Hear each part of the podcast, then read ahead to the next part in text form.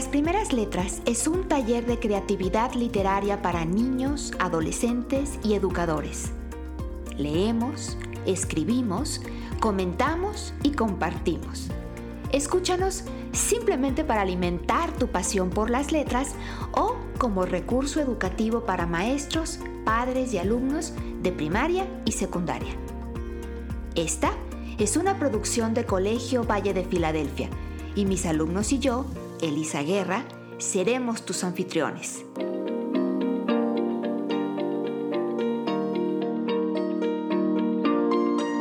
¿Ya estás listo? Comenzamos.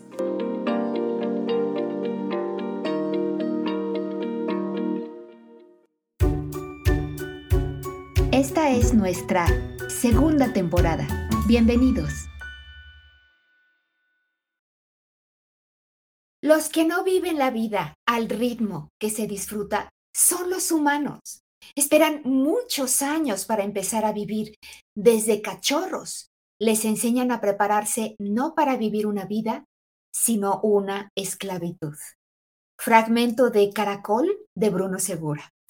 Hola, muy bienvenidos sean todos. Qué gusto me da que nos estén acompañando una vez más en este episodio, el número 35 de nuestro podcast, Las Primeras Letras. Soy Elisa Guerra y me da como siempre muchísimo gusto darles la bienvenida. Recuerden que Las Primeras Letras es un podcast de escritura creativa, de literatura, un taller de creatividad literaria para niños y para jóvenes, que normalmente es simplemente un podcast, pero que algunos episodios muy especiales como este, como el día de hoy, los transmitimos también en vivo, en video, aquí en Facebook y en YouTube. Pero ustedes pueden encontrar todos nuestros episodios en su plataforma favorita. Estamos en eh, Spotify, en iTunes, en iVoox, en SoundCloud. Por favor, si les gusta nuestro contenido, suscríbanse porque nos ayuda y nos motiva muchísimo.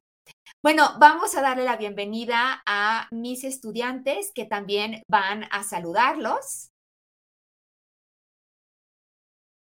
Aquí tenemos algunos de ellos que ya empiezan a, saludarlos. Nidia, Leonardo, Jorge y Citesfinge, bienvenidos. Estamos em, esperando a que se conecten otros de nuestros compañeros que aparentemente tienen problemas de conexión. Tenemos también aquí em, a nuestro invitado para el día de hoy y quisiera presentárselos. Antes de subirlo aquí al escenario con nosotros, déjenme, les platico un poquito más acerca de él. Él se llama Bruno Segura y es un unschooler. Esto es, que aprende lo que a él le interesa sin seguir un plan de estudios establecido. Ha recibido Preparación profesional en, fíjense, todo esto, técnicas de locución, escritura creativa, historia de la literatura infantil, física cuántica y relatividad, cursos de biología molecular, doblaje y edición de video y filosofía, entre otros aprendizajes. Es locutor de radio desde hace más de cuatro años, y eso que apenas tiene once, en programas infantiles. Actualmente participa en el programa La Pandilla en Radio Imer de la Ciudad de México. Ha realizado entrevistas a grandes personajes, escritores y divulgadores de ciencia. En febrero del 2019 asistió como prensa a la conferencia mañanera del presidente, a quien cuestionó sobre las garantías de los derechos de los niños. Pero eso no es todo. En abril del 2020 decide emprender su propio proyecto al que llamó Polimateando, cuyo objetivo principal es la difusión cultural, la promoción de la lectura y el aprendizaje alternativo de la ciencia, la filosofía y las artes. En este organizó durante el 2021 el Festival de la Ciencia, el Festival de los Libros, el Conservatorio Celebremos Diferente y el ciclo de conferencias filosóficas El Despertar. Ya en este 22 realizó también el segundo Festival de la Ciencia. Como booktuber, Colabora con diversas editoriales de México promoviendo libros y realizando lecturas conjuntas. Ha colaborado con Alas y Raíces, Cobinautas en Canal 22, el Maratón Peregrino de Lectura de la Secretaría de Hacienda de Crédito Público y del Fondo de Cultura Económica. También da charlas y talleres sobre literatura y ciencia.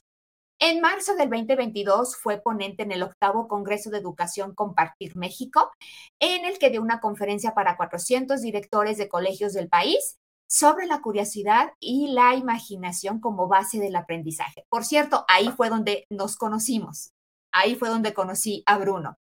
Actualmente realiza la serie Agora Espiralidoso para los curiosos para el Instituto Veracruzano de la Cultura. Me da muchísimo gusto recibir, aquí tenemos ya con nosotros a Bruno Segura. Bruno, muy bienvenido seas a nuestro podcast y a nuestro programa Las Primeras Letras. Hola a todos, pues un gusto eh, encontrarte de nuevo, Liz, y también encontrarlos a todos ustedes, eh, compañeros. Y bueno, pues eh, aquí, pues muy contento de participar con ustedes en este podcast de las primeras letras. Y pues muchas gracias también por la invitación para poder platicar un poco pues sobre lo que hago y bueno, para lo que se vaya ofreciendo ahorita en la charla. Bueno, quiero recordarles a todos los que nos están escuchando que durante este programa ustedes también pueden hacer sus comentarios y pueden hacer sus preguntas, los que ustedes quieran. Em, y eh, bueno, como siempre, vamos a tener por ahí algunos libritos que estaremos regalando. En esta ocasión vamos a regalar ejemplares de un libro que ustedes ya conocen porque ya les hemos platicado mucho sobre él. Es un libro que acabamos de, publicar, que acabo de publicar eh, que, eh, en coautoría con Fernando Reimers, profesor de la Universidad de Harvard. Es un libro de cuentos infantiles que se llama Las voces de los árboles. Lo único que tienes que hacer para tener la oportunidad de llevarte alguno de los ejemplares de este libro digital que estaremos regalando durante el programa es simplemente comentar y compartir. Puedes hacer comentarios o hacer tus preguntas, compartir eh, esta publicación eh, si estás ahora con nosotros en vivo y de esa manera, bueno, pues estaremos registrando esas participaciones para, pues mientras más participen, más oportunidades tengan de llevarse alguno de estos libros. Bueno, pues em, ahora sí, ya vamos a entrar de lleno en, tema. Em, eh, bueno, me, encantaría que alguno de ustedes le diera a lo mejor la bienvenida y hablara, eh, le hiciera quizá la primera la primera pregunta. Me parece, eh, Jorge, que tú estás listo para hacerle una pregunta. Exactamente, Lisa. Bueno, primero saludarlos a todos y a todas, eh, darles las gracias por estar aquí viéndonos y escuchándonos a todo color. Eh, Bruno, primero felicitarte, darte la bienvenida a nuestro podcast. nos encantaría que nos contaras un poco de tu historia y la historia también de tu canal de YouTube. Bueno, pues fíjate que yo desde muy pequeño he sido un niño pues muy curioso, ¿no? Eh, siempre ando preguntando sobre lo que me va interesando, siempre he sido muy preguntón eh, a todo momento y sobre todo eh, tema. Entonces, bueno, eh, a partir de esas preguntas es que empiezo pues a descubrir muchos otros temas que me parecen apasionantes, ¿no? esa pregunta es el interés intrínseco de querer aprender algo nuevo. Y pues muchas veces los temas que me iban interesando sobre lo que preguntaba, pues eran cosas tan sencillas como, por ejemplo, el color quizá, o el porqué de un color en algo de la naturaleza, o el porqué de tal forma. Y entonces es a partir de ahí que empiezo a descubrir mundos em, emocionantes y apasionantes como lo son la ciencia, porque en parte también em, tuve la gran fortuna de que me pudieran ser respondidas todas estas preguntas, o bueno, la gran mayoría de estas, y si no también que las pudiéramos investigar juntos, ¿no? Que eh, también algo que se agradece mucho esta disponibilidad de poder aprender juntos. Entonces, bueno, em, yo empiezo a desarrollar esas preguntas y adquirir algunos otros aprendizajes, y entonces es que me empiezo a dar cuenta de que algunos de mis compañeros pues no les, eh, o si no formulaban estas preguntas, o más bien es que no se las respondían, o quizá no se enteraban de que podían aprender quizá de eso, o existía siquiera, eh, es que me dan ganas de poder compartirles para que ellos también se puedan emocionar eh, al aprender, ¿no? De que puedan descubrir otros mundos apasionantes y nuevos que, bueno, había tenido la oportunidad de observar al menos en un pequeño fragmento, ¿no? Entonces es a partir de ahí que empiezo a desarrollar la idea de quizá participar eh, dije, eh, quizá pudiera ir a la tele o al radio, donde poder compartirles, ¿no? Este, buscar un espacio donde poder platicar, donde poder hablar, ¿no? Es así que cuando yo tenía alrededor de unos siete años, eh, me enteré de un casting de un programa de radio para niños de corte cultural, y entonces quedo en este programa. actualmente he participado en distintos programas de radio hasta, y hasta la fecha participo en La Pandilla Te Acompaña en IMER.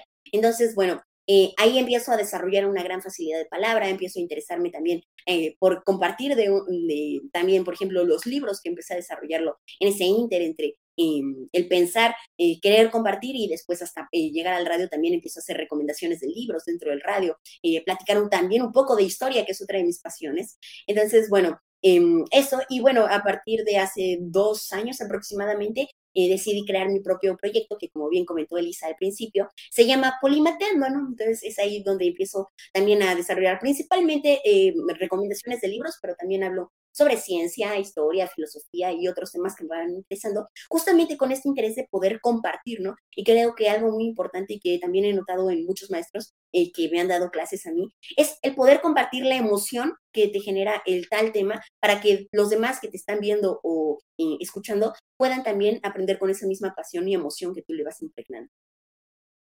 Wow, y apenas tienes 11 años, Bruno. Ve nada más y todo lo que ya has hecho. Nidia, creo que tú estabas lista para hacerle otra pregunta. Eh, sí, bueno, como Elisa y tú ya dijeron, tu canal de YouTube se llama Polimateando y yo quería saber por qué le pusiste este nombre.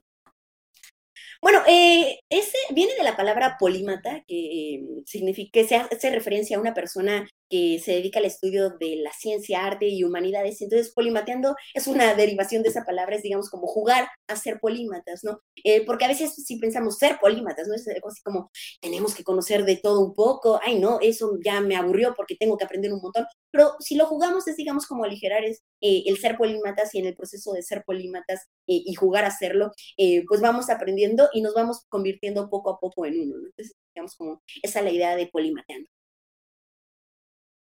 Jorge, tú estás listo también para añadir a eso. Exactamente. Eh, bueno, Bruno, habrás de saber si es que escuchaste algunos o todos los episodios, eh, que en este podcast nos encantan las palabras. De hecho, desde los primeros episodios que siempre nos manejamos con un libro que se llama Funderelele, que nos explica o nos define varias palabras que son potencialmente, no quiero decir raras, pero extrañas para el común de las personas y el común de los vocabularios que diariamente o cotidianamente usamos. Las analizamos, las masticamos, las compartimos. Y de hecho nos gusta mucho cómo es que extendiste el uso de la palabra polímata a polimateando. La primera sí es una palabra registrada ante el diccionario de la Real, de la, perdón, de la Real Academia Española de la Lengua, que viene del latín moderno polímates o polímates, la verdad no sé muy bien cómo pronunciarlo, y este a su vez de los vocablos griegos.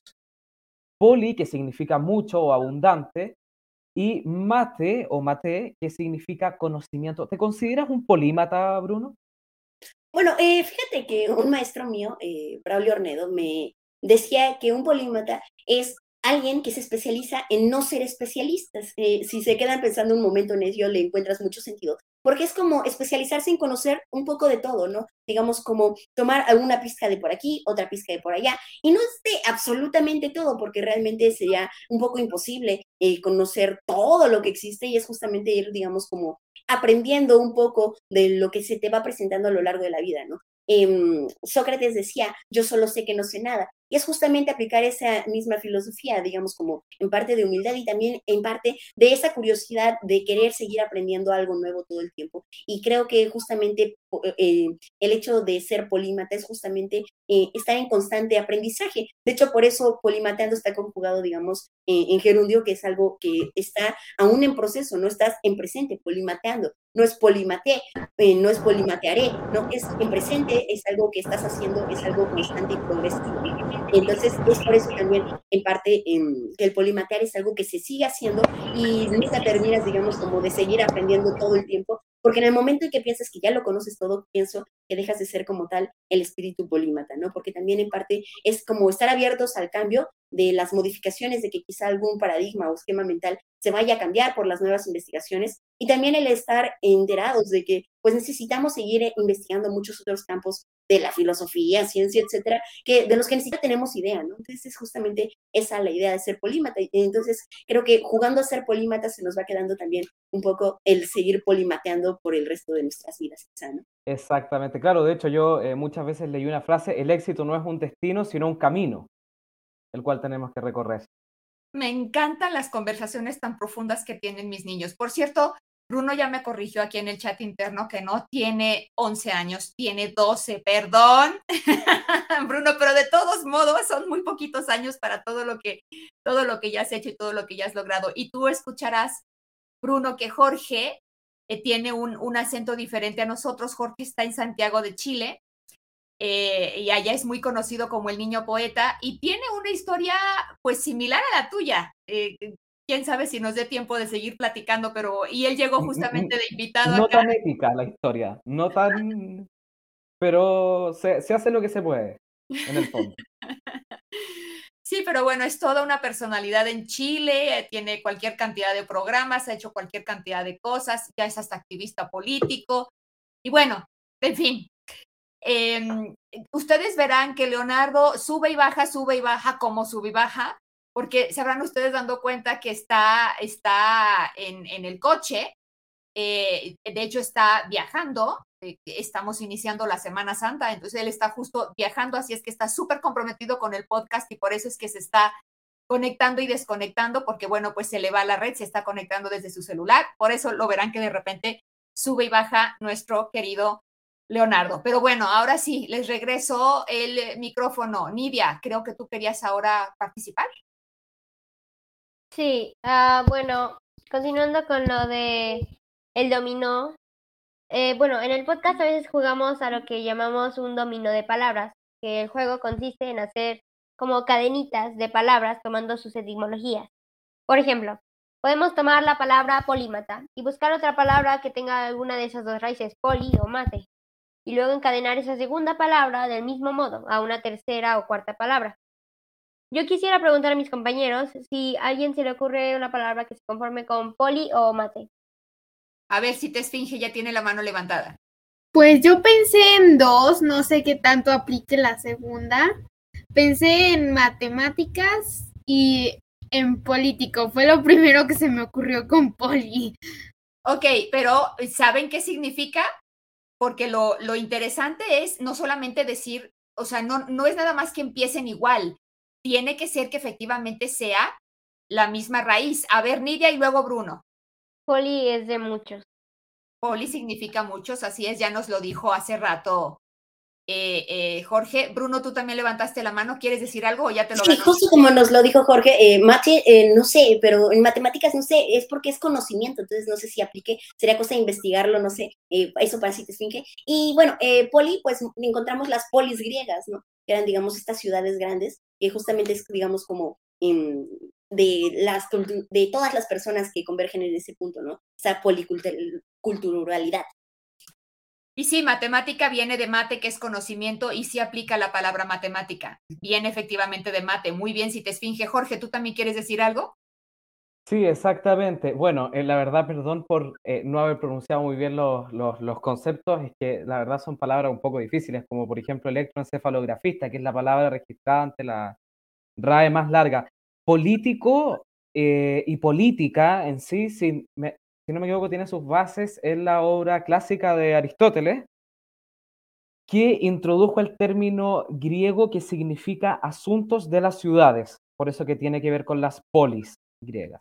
Sí, exacto. Entonces una cosa es poli muchos y otra cosa es poli como ciudad, ¿no? Qué, qué interesante, qué interesante. Pero bueno, digamos, eh, si hablamos de la palabra metrópoli, por ejemplo, la gran ciudad que ahorita mencionaba Bruno, una gran ciudad, una metrópoli. Siguiendo el jueguito del dominó, eh, ya usamos una con poli, aunque en este caso en el sentido de ciudad, nos quedaría ahora encadenar con alguna palabra que tenga metro. ¿Se les ocurre alguna palabra que tenga metro? Milímetro milímetro, sí, efectivamente, milímetro. Entonces, mili, un, eh, un, un, un, millar o una, o una milésima parte del metro es el milímetro. Bueno, en este caso del metro como medida. Ahora vámonos con mili. ¿Qué otra palabra podríamos crear?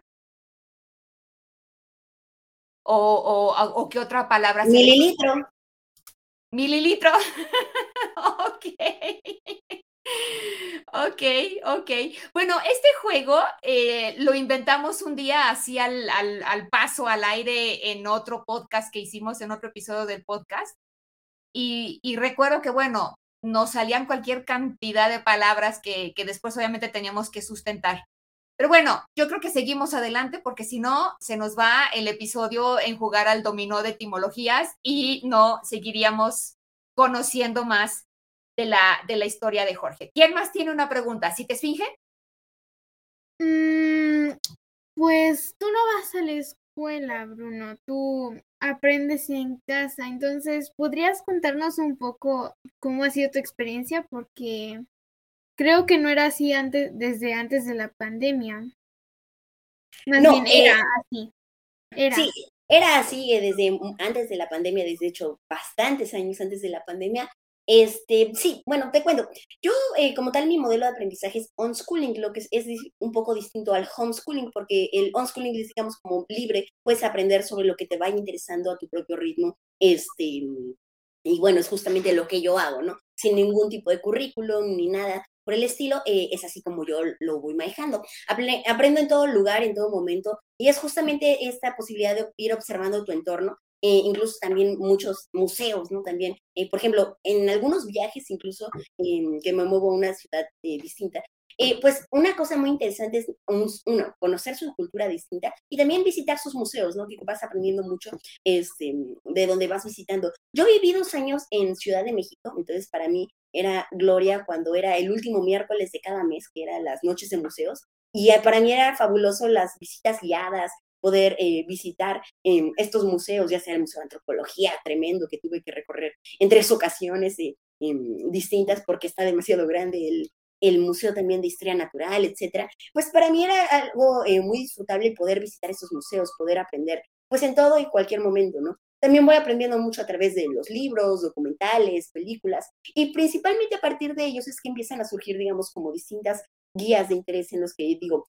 ah, bueno, este tema es algo que me interesa y después me pongo a investigar en, por otras fuentes, ¿no? También a partir de esos intereses es que también em, el que no vaya a la escuela no significa que no tome clases, entonces por eso es que también he pedido algunas clases, ya sea de filosofía, física, por ejemplo, una vez en Ciudad de México había una, em, una charla de Nikola Tesla, eh, que era un memorándum de su cumpleaños, por ejemplo, y entonces el señor que la daba la transmitía con una pasión increíble. Entonces después me enteré de que este señor daba un curso de física cuántica. Entonces me interesó poder entrar con él y entonces es a partir de ahí que descubro este fabuloso mundo también de lo que es la física cuántica, ¿no? Eh, estas superposiciones y de que una partícula puede estar en uno y en dos lugares a la vez o incluso en más superpuesta con otros. Entonces me pareció un mundo fascinante y es justamente esto de buscar también dentro de eso el poder eh, ser algo que te interese, ¿no? Porque si estás aprendiendo sobre algo que no te gusta o no te interesa, pues realmente no lo vas a aprender, ¿no? Entonces, digamos, justamente ese interés que surja de mí mismo.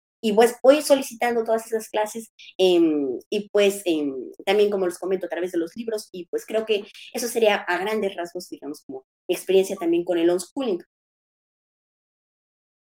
Bruno, eh, a mí me llama mucho la atención eh, todo esto que nos cuentas, todo esto que nos platicas, Em, a, mí, a mí me da mucha curiosidad preguntarte cómo fue, por ejemplo, que aprendiste a leer. ¿Tú te acuerdas de cómo aprendiste a leer? ¿Lo, hiciste también en casa o, A ver, cuéntanos.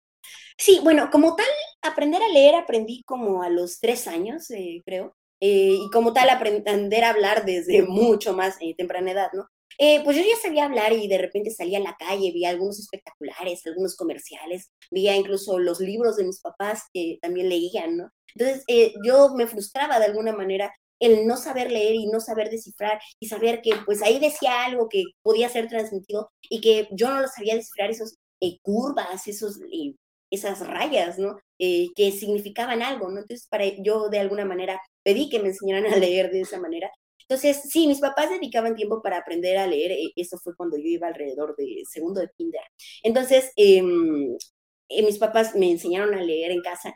Y sí, como tal, aprender a leer, digamos, o bueno, cuando empiezo a leer, porque aprender a leer fue desde antes, eh, empiezo a leer como tal novelas o libros como tal, es a partir de los cuatro años que leo mi primer libro, que grueso, digamos, independientemente de los libros álbum, que es El Caballero de la Armadura Oxidada de Robert em, Freud, algo así es eh, el nombre, Fisher, perdón. Em, entonces, ese libro primero me lo empezó a leer mi papá en voz alta, ¿no? Después yo leía a él y ya después nos veías antes de irme a la escuela en tercero de kinder para poder, para que cada quien leyendo su propio libro, ¿no? Entonces eh, ya fue, primero él me leía y así fue como, digamos, como ese proceso de acompañamiento y pues progresivo. Wow, wow, muchísimas gracias. Pues justo está regresando eh, Leonardo ahorita y antes de que se nos vuelva a ir, porque el pobre está que sube y baja, sube y baja, a mí me gustaría que de una vez nos hiciera eh, eh, la pregunta, porque yo sé que él también quería hacerte una pregunta. Leonardo, si nos escuchas, si puedes encender tu micrófono, ¿por qué no le haces tu pregunta a Bruno? Claro, claro, gracias. Entonces, ¿no vas a la escuela? ¿Tienes amigos de tu edad? ¿Cómo los conociste cuando juegas con ellos? ¿O tienes amigos de otras edades? Sí, bueno, eh, creo que de todas un poco. Sí, sí tengo algunos eh, amigos de mi edad, eh, algunos que conocí, como les comento, en el kinder. también fui un, y bueno, esos son, digamos, como tal los de mi edad, ¿no? Principalmente. Pero los otros amigos que he ido conociendo, pues encontramos otros amigos que, por ejemplo, en antier fui al parque y entonces eh, me encuentro con algunos otros niños con los que juego, juego las traes escondidas, lo que sea. Y de esas maneras son, digamos, como amigos ocasionales, ¿no? Con los que juegas y si te los vuelves a encontrar, pues los recuerdas como un amigo, ¿no? Pero bueno, también tengo muchos amigos de otras edades, que también tengo muchos amigos adultos, también tengo otros amigos eh, mucho más pequeños que yo, por lo tanto, este, mm, digamos, como que la amistad no se limita únicamente a los de tu propiedad, ¿no? Y bueno, actualmente la pandemia no, nos ha impedido salir a jugar a un parque, aunque también he conocido a otros niños también eh, por la virtualidad, ¿no? En algunos cursos o talleres a los que he entrado, em, que también eso, respondiendo en parte a la pregunta anterior de que también entro a muchos cursos y talleres, es así que he conocido a otros niños, ¿no? Eh, tengo amigos en distintas partes de la República, eh, incluso uno en Texas, ¿no? Con el que me llevo muy bien y me escribo prácticamente que diario. Y pues compartimos em, muchos intereses y de hecho hasta hemos desarrollado algunos proyectos eh, juntos, ¿no?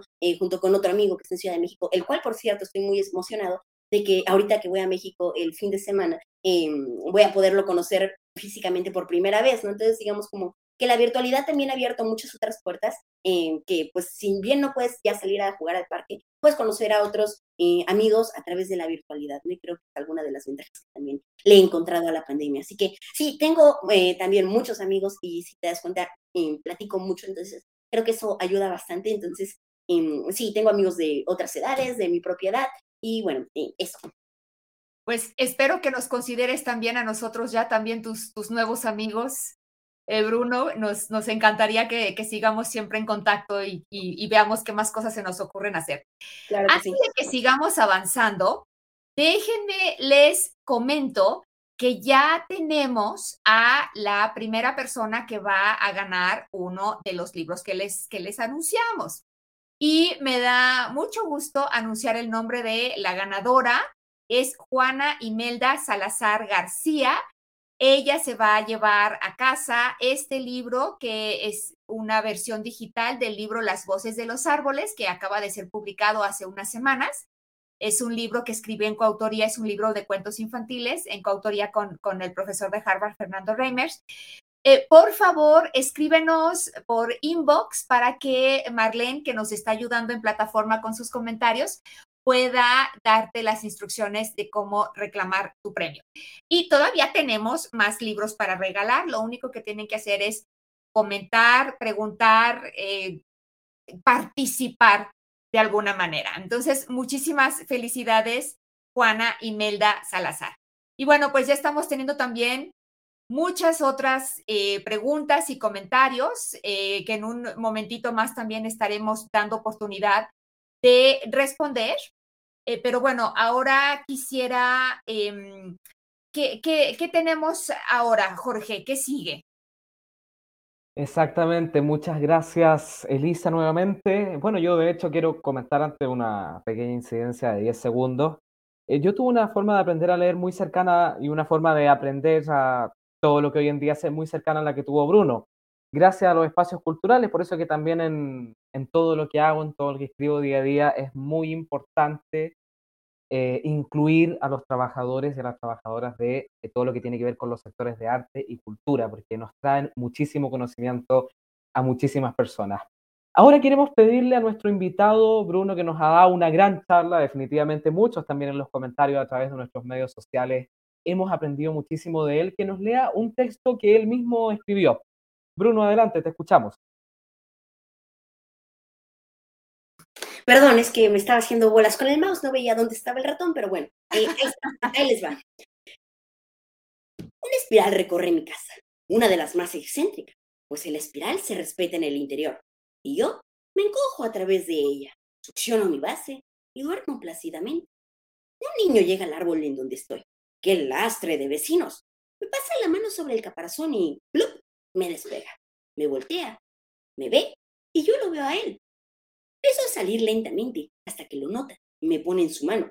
Uy, su mano es una buena pista para caminar. Mm, la palma es un buen lugar para dormir.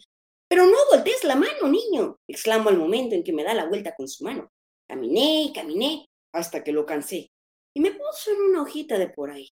Uf, qué cansancio. Me duermo hasta que me da hambre y me encamino hacia un prado, a un árbol de distancia, con un lago gigantesco de aproximadamente el tamaño de los rápidos zorros. De hecho, ahí hay uno. Esos zorros me dejan sin aliento. Dicen que las tortugas son más calmadas, al igual que nosotros. Pero bueno, es justo lo que decía mi abuelo. Ellos se pierden de la quietud de la vida.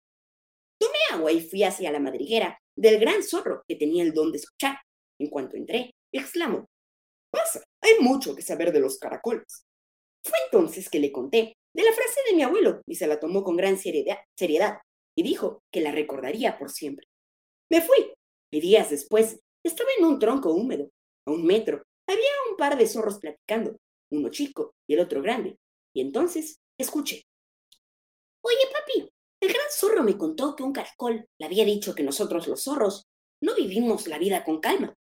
Todos por el ritmo tan lento que ellos tienen, exclamó el zorro grande. Los que no viven la vida al ritmo que se disfruta son los humanos. Esperan muchos años para empezar a vivir. Desde que cachorros les enseñan a prepararse para no vivir una vida, sino una esclavitud. Y cuando ya no pueden ni cazar, porque ya tienen muchos años, empiezan a salir de ese grillete y ya no pueden disfrutar de su verdadera vida así, y quizás sean los humanos los locos apresurados. ¿Tú qué opinas? Bueno, pues ese es el cuento eh, que escribí hace un año, como podrán ver por ahí. Este, y bueno, esa ilustración que es ahí es porque lo hice en un taller. entonces, bueno, fue, la hice con hojas y con algunos otros elementos que fui encontrando por ahí. Qué lindo, qué lindo, Bruno. Me encanta lo que dice, cómo lo dice y cómo lo lees además, toda la, expresión que pones. Pero bueno, sabrás que nuestro podcast es un taller de literatura creativa, un taller de escritura creativa. Entonces, tallereamos los textos. Lo que hacemos es que todos damos una opinión sobre los textos que se nos presentan. Y me encantaría que ahora, eh, pues, los chicos del podcast te den algún, alguna retroalimentación sobre tu cuento. ¿Quién quiere empezar? Jorge, adelante. Exactamente. Bueno, la conversación, la verdad, estuvo muy sabrosa hoy día. las cosas que dije las dije juntas, a diferencia de, otros episodios. Eh, la verdad se nota mucho la profesionalidad en el texto. Ese es el primer elemento que yo podría resaltar. Se nota que hay una preparación profesional detrás, se nota que hay un intento, y más que un intento, una realidad de eh, una buena redacción, un, un buen eh, orden de todos los elementos, de todos los personajes, de todas las palabras. Los cinco pilares fundamentales que creo yo son a, su vez fundamentales para la escritura eh, están muy presentes. El texto también ya reflexionando sobre el contenido y no sobre la forma la verdad me parece bastante inspirador. Me parece inspiradora la historia que se enmarca en un campo, en un lugar tan bonito como el campo o, un lugar alejado de las grandes ciudades llenas de ruido y muchos vehículos y muchas personas caminando unas tras otras. Y también eh, lo último que nos dice sobre los humanos, que nos indica que textualmente desde cachorros nos enseñan, les enseñan, perdón, a prepararse para no vivir una vida, sino una esclavitud y cuando ya no pueden ni casar porque ya tienen muchos años, empiezan a salir de ese grillete y ya no pueden disfrutar de, la, de su verdadera vida. Quizás esta etapa es la que llamamos como jubilación, que viene de júbilo, ¿no? Alegría, felicidad, descanso, disfrute, entusiasmo. Y ya lamentablemente cuando llegamos a jubilarnos estamos tan viejos que ya no podemos estar alegres, no podemos descansar, vivimos desilusiones, vivimos separaciones, divorcios, matrimonios, bautizos y tantas otras cosas que nos llenan de experiencia, pero también nos llenan de, no amargura, pero nos llenan de una sensación de muy poca o que estamos encerrados en un lugar donde no podemos tener libertad. La verdad es una moraleja para pensarla. También aquí se me viene el pensamiento de Nikola Tesla, que creo que tú dijiste que habías escuchado una vez una charla sobre él, el padre de la electricidad y de la corriente alterna, quien tenía un sueño que era que la electricidad pudiese llegar gratuitamente a todos los lugares de nuestro mundo, del planeta Tierra, y que se murió esperando ese sueño. Se murió trabajando por él, condicionó muchas partes de su vida, pero quizá eso lo hizo inmensamente feliz. Vuelvo a la frase de que el éxito no es un destino, sino un camino eh, de tierra o de pavimento, depende, pero un camino que hay que recorrer. Muchas gracias. Si te esfinge, ¿te parece si ahora comentas tú que has estado más calladita? Mm, pues a mí me gusta cómo empieza con un caracol que va muy lento, luego pasa los zorros que son rápidos y me hizo pensar en todos los animales que cada uno está hecho para cierta cosa. Por más que lo intente una tortuga jamás irá tan rápido como un chita, por mucho que lo intente porque está hecha para ir lento pero seguro. Así como los chitas están hechos para ir rápidos, volando porque pues de eso depende, todas sus presas son igual de rápidas. Y los humanos, pues lo que vuela es el tiempo, ¿no? Cuando estamos este chiquitos, que vamos a la primaria estamos muy chiquitos. Cuando estamos ya secundaria, estamos más grandes, pero no suficientemente grandes. Cuando estamos ya universidad, ya estamos grandes y así como que nunca hay un tiempo exacto para descansar y cuando lo hay, pues ¿para qué? O sea, es como un, pues ya, no puedes hacer nada. Y es lo que dice Jorge, la jubilación. O sea, sí, ya estamos descansando después de toda una vida de trabajar, que no sé si se le puede llamar vida realmente. Lo dice el texto, es como alguna clase de esclavitud. Después de todo, te la pasaste trabajando por un futuro, pero pues fue trabajando. Y es una moraleja también mucho para pensar empieza en un caracol, sigue un zorro y después acabamos pensando que al final los humanos somos los que más nos la pasamos acarreados de un lado para el otro, trabajando con la vida cotidiana, con el trabajo, tenemos muchas responsabilidades y el no poder con todo, vamos corriendo, corriendo, corriendo y no podemos disfrutar de la vida. Gracias, Cita Esfinge. Me encanta escucharlos, mis niños, y me están dando un montón de ideas también de lo que están comentando. Leonardo, antes de que se vuelva a perder la conexión contigo, ¿por qué no aprovechamos para que des tu comentario sobre el texto que nos leyó Bruno? Pues sí, pero fíjate, se me atoró un poquito, pero lo bueno es que tengo aquí la para leerlo. Bueno, pues, ahorita pues yo opino que pues, que pues ya antes de que, cuando era muy niño, en la jardín de mi abuela, fíjate, había muchos caracoles y pues yo decía, y pues yo decía de niño, ay, qué lentos, qué chafas. Pero pues luego me, yo pensé, así decía como tal, ay, qué, ay, qué chafas, muy lento, no es nada cool y pues luego pues cuando me empezaron a dar lecciones en el que me decían que pues pues no importa lo cool que sea, lo importante es el corazón y pues me empezaron a decir eso. Pues hasta ahora veo que pues que pues ya sé lo, pues ya sé lo bueno que, que tiene dentro un caracol. Así, así lo tomé en cuenta este, este poema.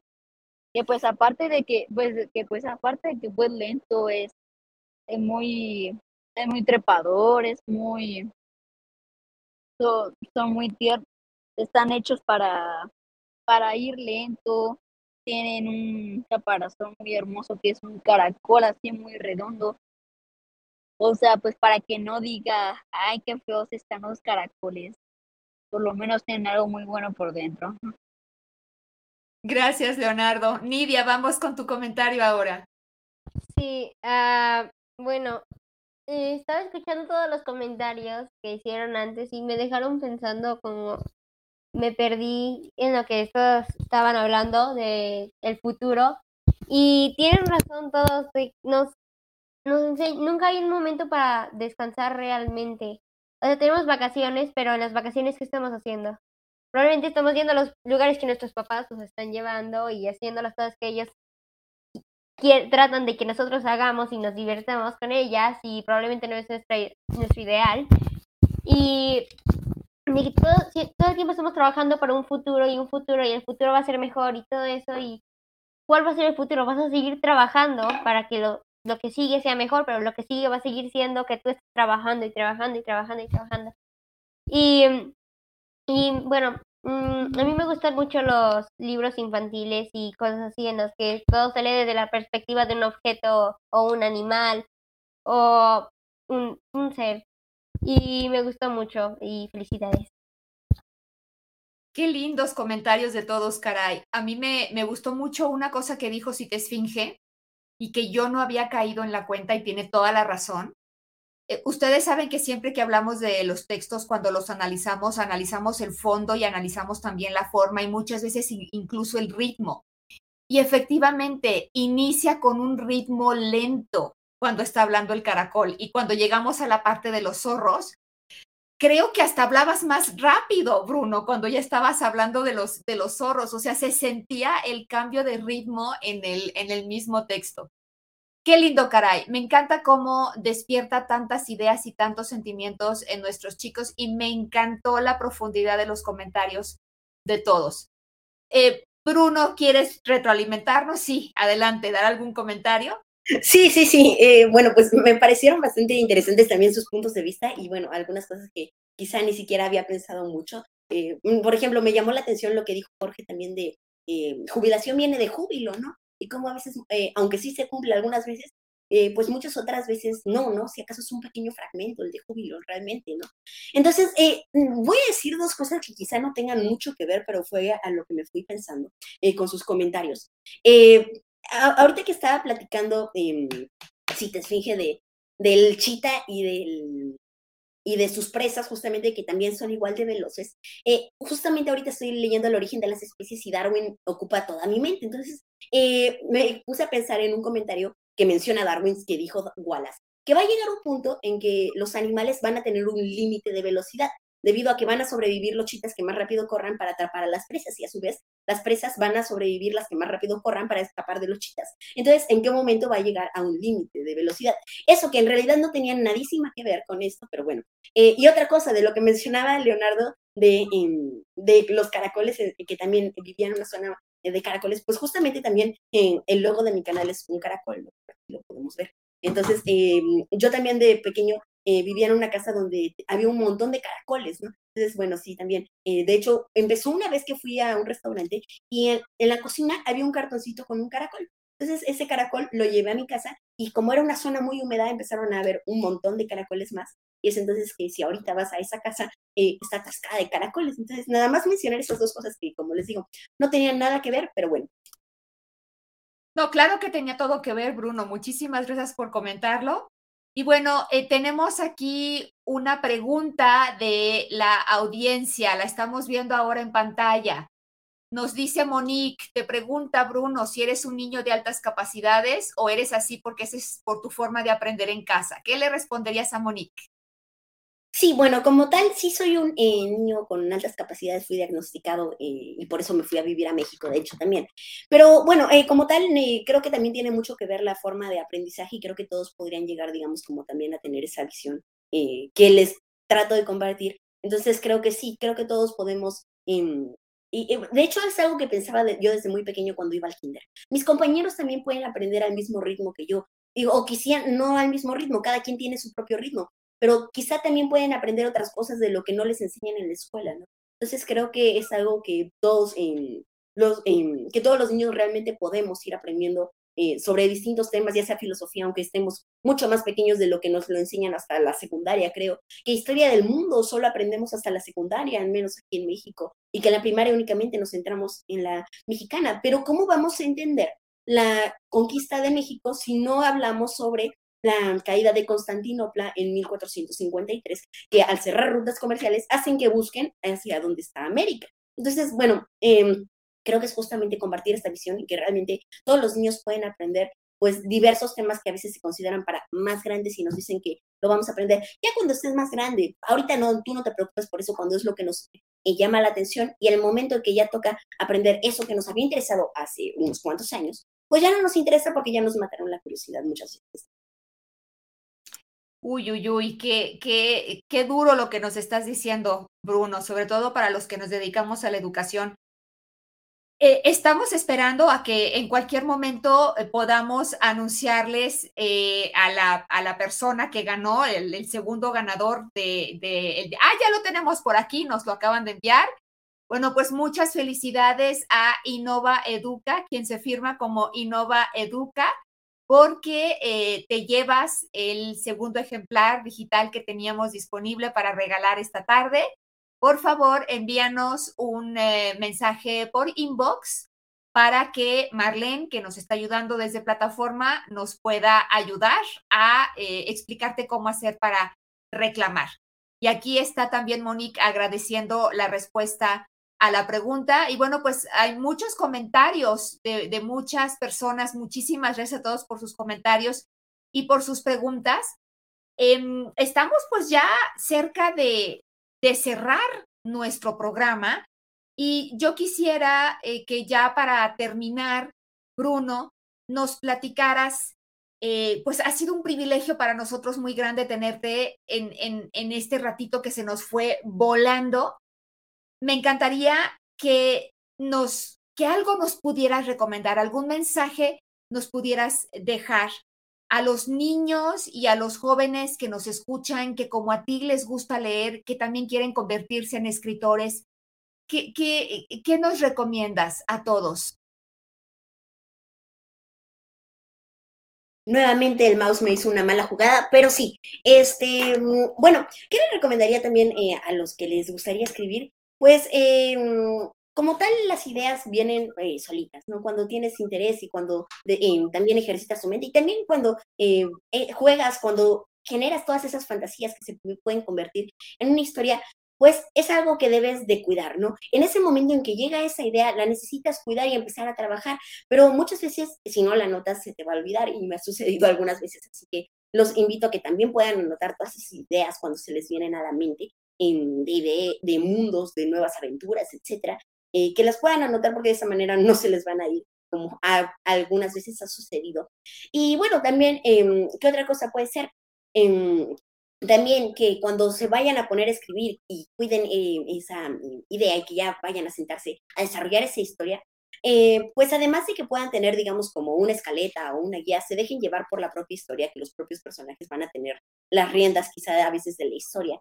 Eh, y que también no se fijen palabra por palabra, que en la ortografía desde una primera vez, eh, porque eso quizá lo puedas hacer de, en una segunda revisada de la historia. Ahí lo importante, pienso yo, es el poder transmitir la emoción, que si a veces eh, no está como tal la mejor semántica posible, pues ok, pero la idea es que plasmaste la idea y que también le estás transmitiendo esa emoción que tú sientes por la historia, porque a poco no a los que nos gusta leer han de saberlo. Los libros que más nos gustan son los que más nos pueden llegar a los sentimientos, los que más nos emocionan, los que más sentimos que prácticamente los estamos viviendo, ¿no? Entonces, eh, y no únicamente leyendo. Entonces es de esa manera que lo que debemos hacer, pienso yo, es dejarnos ir, eh, escribir y, ya después poder revisar palabra por palabra como tal la concepción, si la frase estaba bien, etcétera. Pero ahí lo importante, pienso yo, es mostrar la emoción y, este, y pues cuidar también esas ideas que vengan surgiendo. Maravilloso, Bruno. Muchísimas gracias.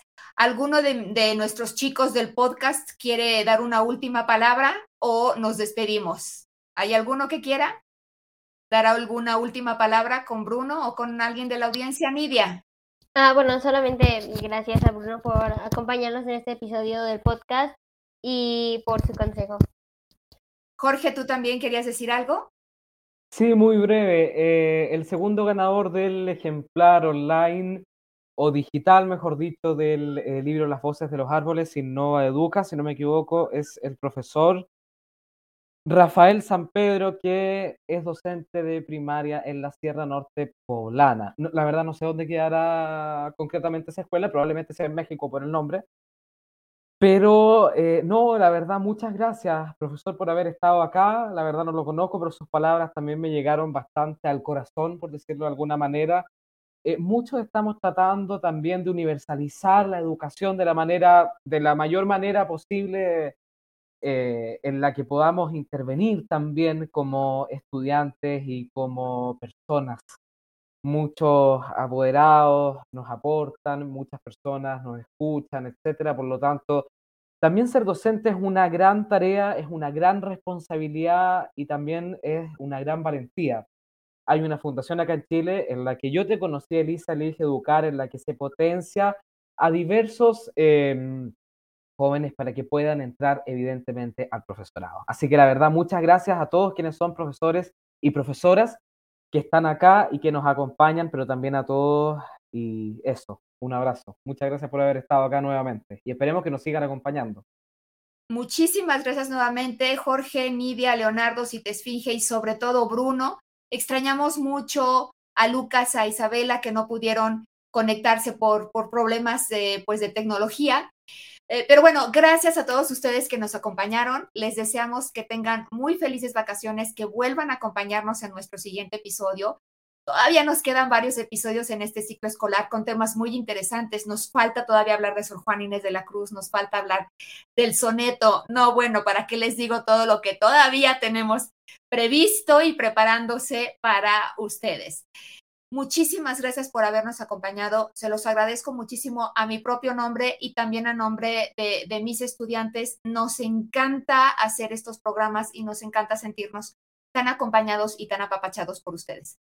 Gracias nuevamente, Bruno. No te decimos adiós, sino hasta pronto. Esperemos que regreses y hagamos nuevos proyectos juntos.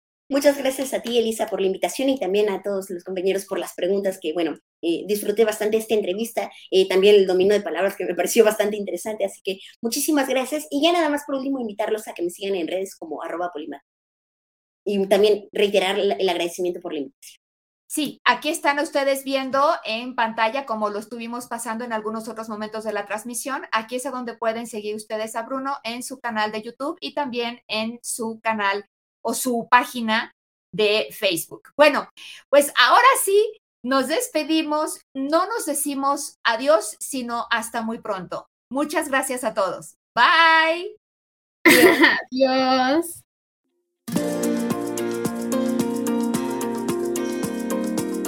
Gracias por haber escuchado este episodio de Las Primeras Letras. En nuestra página web, lasprimerasletras.org, encontrarás planes de clase para cada programa y enlaces a nuestros medios sociales. Si te gustó lo que escuchaste, por favor, suscríbete a nuestro podcast y conviértete, como nosotros, en un embajador de las letras.